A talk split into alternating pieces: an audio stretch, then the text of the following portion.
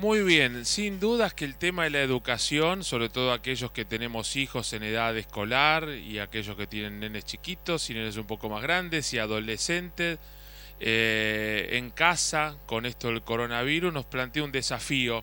Y yo leía, siempre recibo, es, por suerte estoy en la cadena de, las novedades que genera una querida amiga, eh, que ahora les voy a contar quién es, recibí una columna ¿qué nos trajo de, bueno el coronavirus en educación? ¿no? Eh, y otra más, en casa, con chicos, así con signo de pregunta, casi como, ¿y qué hacemos? ¿no? Pues son muchos los desafíos, nos transformamos en pedagogos, en maestros, en profesores, en padres, en hijos, en un montón de cosas de un día para el otro en un mismo lugar, todo en el mismo lugar con la teleeducación y el teletrabajo en el mejor de los casos. Laura Lewin es especialista en educación, y por supuesto es una apasionada de estos temas que no, no lo hace ahora por, por la coyuntura, sino que eh, lo viene estudiando y compartiendo en, grandes conferencias con muchísima gente, pero ahora con esto del aislamiento social aprovechamos las redes sociales y la tecnología para tenerla con nosotros y compartirla con ustedes. Laura, gracias por estar en Caira en Caira en esta versión podcast para Spotify y para las redes sociales. Gracias, ¿eh? No, por favor, un placer, al contrario. A ver, vamos de lo bueno a, lo no tan bueno o a lo, a lo, bueno también, ¿no? No tiene por qué tener una mirada negativa. Eh, uno, ¿Nos abre una oportunidad esto el coronavirus en cuanto a padres e hijos desde la mirada de la educación? Mira, yo creo que para la educación eh, ha sido una oportunidad increíble, porque lo que estamos empezando a ver es a chicos que de repente están estudiando como tendrían que haber venido estudiando hace muchísimo tiempo. Vos tenés ahora chicos que de repente están fascinados por el soporte digital, chicos que están estudiando a su propio ritmo, que están estudiando, que le están encontrando de repente cosas que son interesantes. Padres y docentes trabajando en sintonía como nunca antes lo hubiéramos imaginado. Papás acompañando a los chicos y viendo cómo aprenden, qué los frustra, qué los motiva, dándoles ánimo. Entonces me parece que esta es la verdadera escuela transformada. Mm, sí, eh, vos sabés que a mí me pasa, uno de mis hijos, del más chico, sigue en el secundario, ¿no? Está en tercer año, empezó, hizo una semana nada más y vino esto de, la teleeducación. Y, y, yo lo veo, de verdad, lo que decís vos se da, lo veo eh, laburando más en, temas del colegio que cuando lo hacía presencial, porque lo hace a través de trabajos de Google Docs, lo hace a través de, de presentaciones que tiene que enviarle a los profes, le mandan mail, le mandan WhatsApp, le mandan cadena por Facebook, lo pero labura de esa manera y la verdad digo, che, el efecto coronavirus, y se enoja conmigo, ¿no? Me dice, no te cuento más nada ya no le digo más nada, pero yo veo que estudia. Claro, lo que pasa es que esto es lo que tendríamos que haber visto, como te digo, hace mucho tiempo. A mí me da mucha tristeza haber llegado a esto viste, tipo como con una cachetada, ¿no? Pero la verdad es que, bueno, para mí es una gran oportunidad. Claramente los chicos que les costaba el aula tradicional, que no hacían los deberes, que no prestaban atención, bueno, lo vas a seguir viendo ahora. Por eso creo que la autodisciplina toma un rol importantísimo, ¿no? Este, en donde los chicos van a tener que empezar a autorregularse, a planificar, a organizarse, a manejar sus tiempos. Y eso es buenísimo porque en definitiva son habilidades que van a necesitar en su vida adulta. Ahora, nosotros, yo digo nosotros, me pongo en el rol de docente, me pongo en el rol de docente eh, universitario.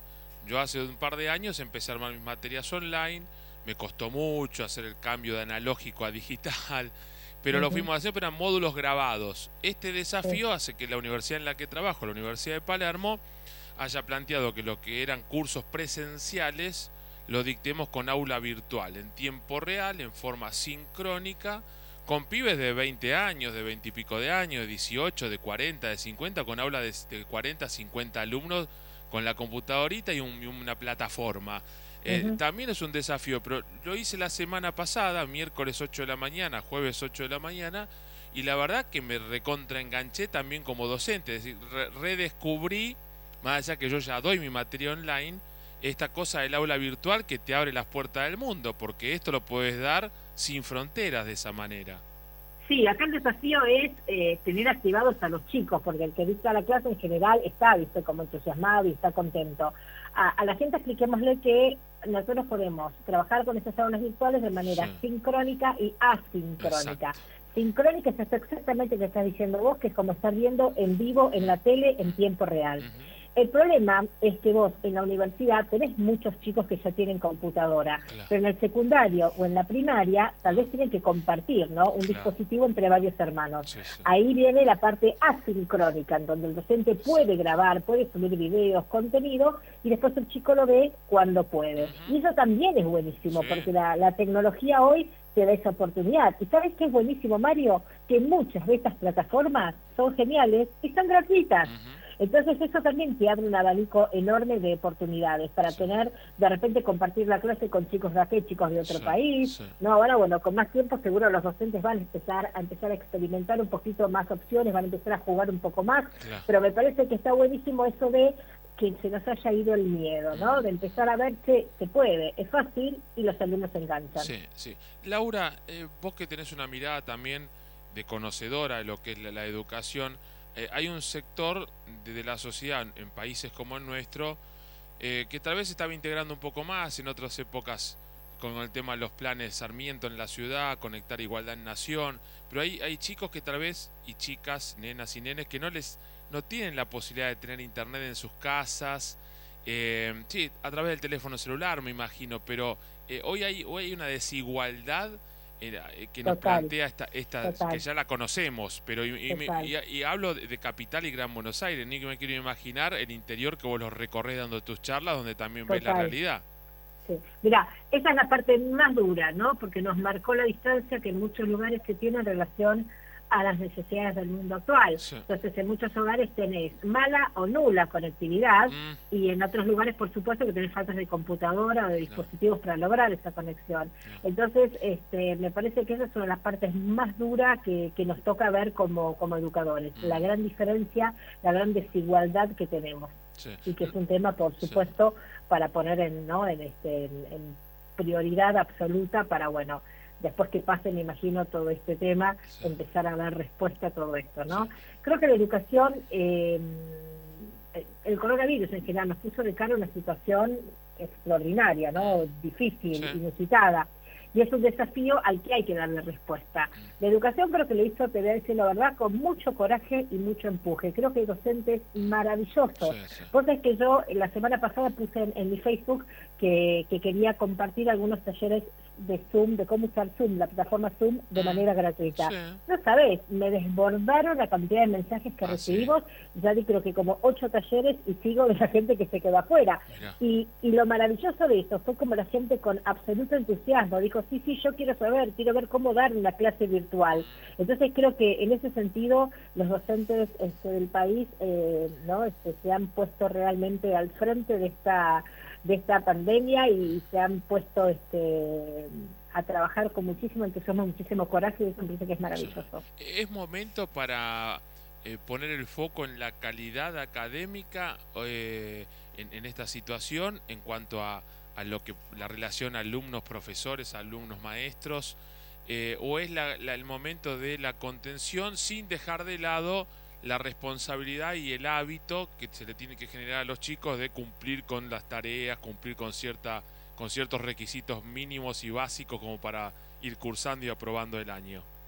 Es una pregunta muy difícil y muy interesante. Si yo te la tuviera que contestar tomando un café en el living de mi casa, seguramente te diría, ¿sabes qué, Mario? Frente a lo que se va a venir, me parece que lo importante acá es la contención, es dar información y que los chicos se sientan seguros. Eh, a mí lo que me interesa del tema de la educación en este momento es que los chicos no pierdan su rutina, no pierdan el hábito, ¿no? me parece que eso es importante. Entonces, este, que los papás puedan generar rutinas en la casa, mm. lo que va a hacer es que los chicos, eh, especialmente los más chiquititos, sientan la tranquilidad y sientan eh, la familiaridad que te da una rutina, que te da tener un cronograma de trabajo, porque eso es lo que hace que, sientan que la familia está en control de lo que está pasando. Entonces, claramente la vida cambió, claramente no ir al colegio, no ir a trabajar, hace que tengas una dinámica en tu casa diferente, y tal vez el desafío que tienen muchos papás, ¿no? En estos tiempos de encierro es el aburrimiento de los mm, chicos, y mm. qué hacer para entretenerlos todo el día, y eso resulta agotador, por eso intentar seguir con algunas rutinas es lo que va a ayudar a mamá y a papá también a estar un poco más en eje. Bien, para terminar y agradecerte esta, esta primera charla con esta modalidad que uno nunca sabe, ¿no? Eh, cómo hacia dónde, cuánto tiempo tendremos, pero lo bueno es que hay formas y hay opciones. Danos dos o tres herramientas, recién hablaste de una de ellas, consejos para tanto para los chicos como para los, los maestros, maestras y docentes que están escuchando esta nota a través de Spotify, a través de Apple Podcast, a través de las redes sociales, eh, para utilizar. Si, métanse en tal lugar, dos o tres eh, lugares así, así, bueno, los recomendados de Laura Lewin como para que empiecen a ver que se puede.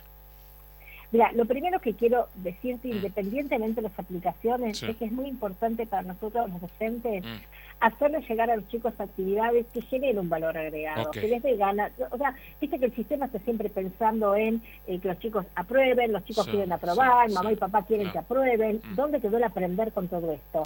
Creo que esta nos da esta situación, esta crisis, nos da una oportunidad enorme para poder darle a los chicos eso, lo que le está pasando a tu hijo, esas ganas de investigar, es, es, el desarrollar la curiosidad. Entonces, lo que yo les pido es que no demos cosas para mantenerlos ocupados nada más. Está, que lo que les demos es cosas para que tengan ganas de aprender, para que sigan investigando, para suscitar esas ganas de, investigar y volver al, placer de, del aprender.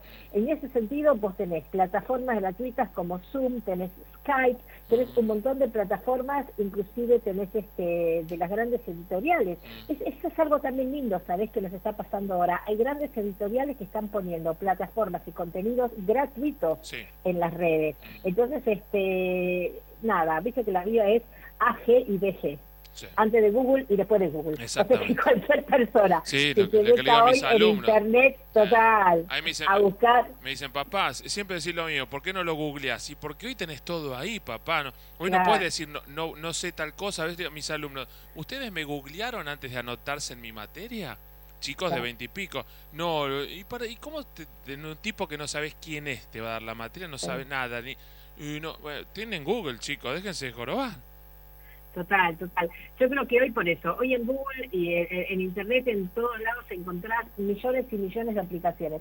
Más allá de la aplicación, que no deja de ser un medio, me parece que lo importante es entender la función que cumple la tecnología, siempre con un fin pedagógico, en este momento no es recreativo, porque eso es otra cosa, ¿no? Vos tenés alumnos que están muy acostumbrados a la tecnología, pero en general a la tecnología para hacer algo recreativo, no pedagógico. Entonces ahí es donde hay que enseñarles esto que estábamos hablando del manejo del tiempo, la organización, la planificación, el priorizar, el desarrollar hábitos de estudio, el poder concentrarte a pesar de tener a tus hermanitos jugándote este, ¿no? alrededor tuyo. Y después los recursos están en internet y están en todos lados. De hecho, yo también en mi, en mi, en mi página de Facebook pongo siempre un montón de, de material que pueden mirar pero lo importante es eso, no perder el foco. Hoy mucho acompañamiento, muchas habilidades socioemocionales, trabajar lo que es la resiliencia, la flexibilidad, el adaptarse. Me parece que esas son las cosas que, el mundo de hoy este, nos está planteando. Laura, un gusto tenerte en el programa. Íbamos a invitarte a la Feria del Libro, pero que se postregó por ahora por lo que todos ya sabemos, pero por lo menos nos damos el gusto y el enorme placer de tenerte a quien caerá, a quien caerá. Te mandamos un beso grande y felicitaciones y gracias también por acompañarnos muy seguido con las notas y los comentarios y las columnas que escribís, porque también nos enseñan a nosotros y nos, nos dan tu mirada de, gran conocedora de la educa, del mundo de la educación. Un cariño muy grande. ¿eh? Un beso enorme, Mario. Muchísimas gracias. Laura Lewin en Caira, quien Caira en esta tarde, en este día de radio especial, ¿eh? con este programa de la, en esta época de coronavirus. Ya volvemos.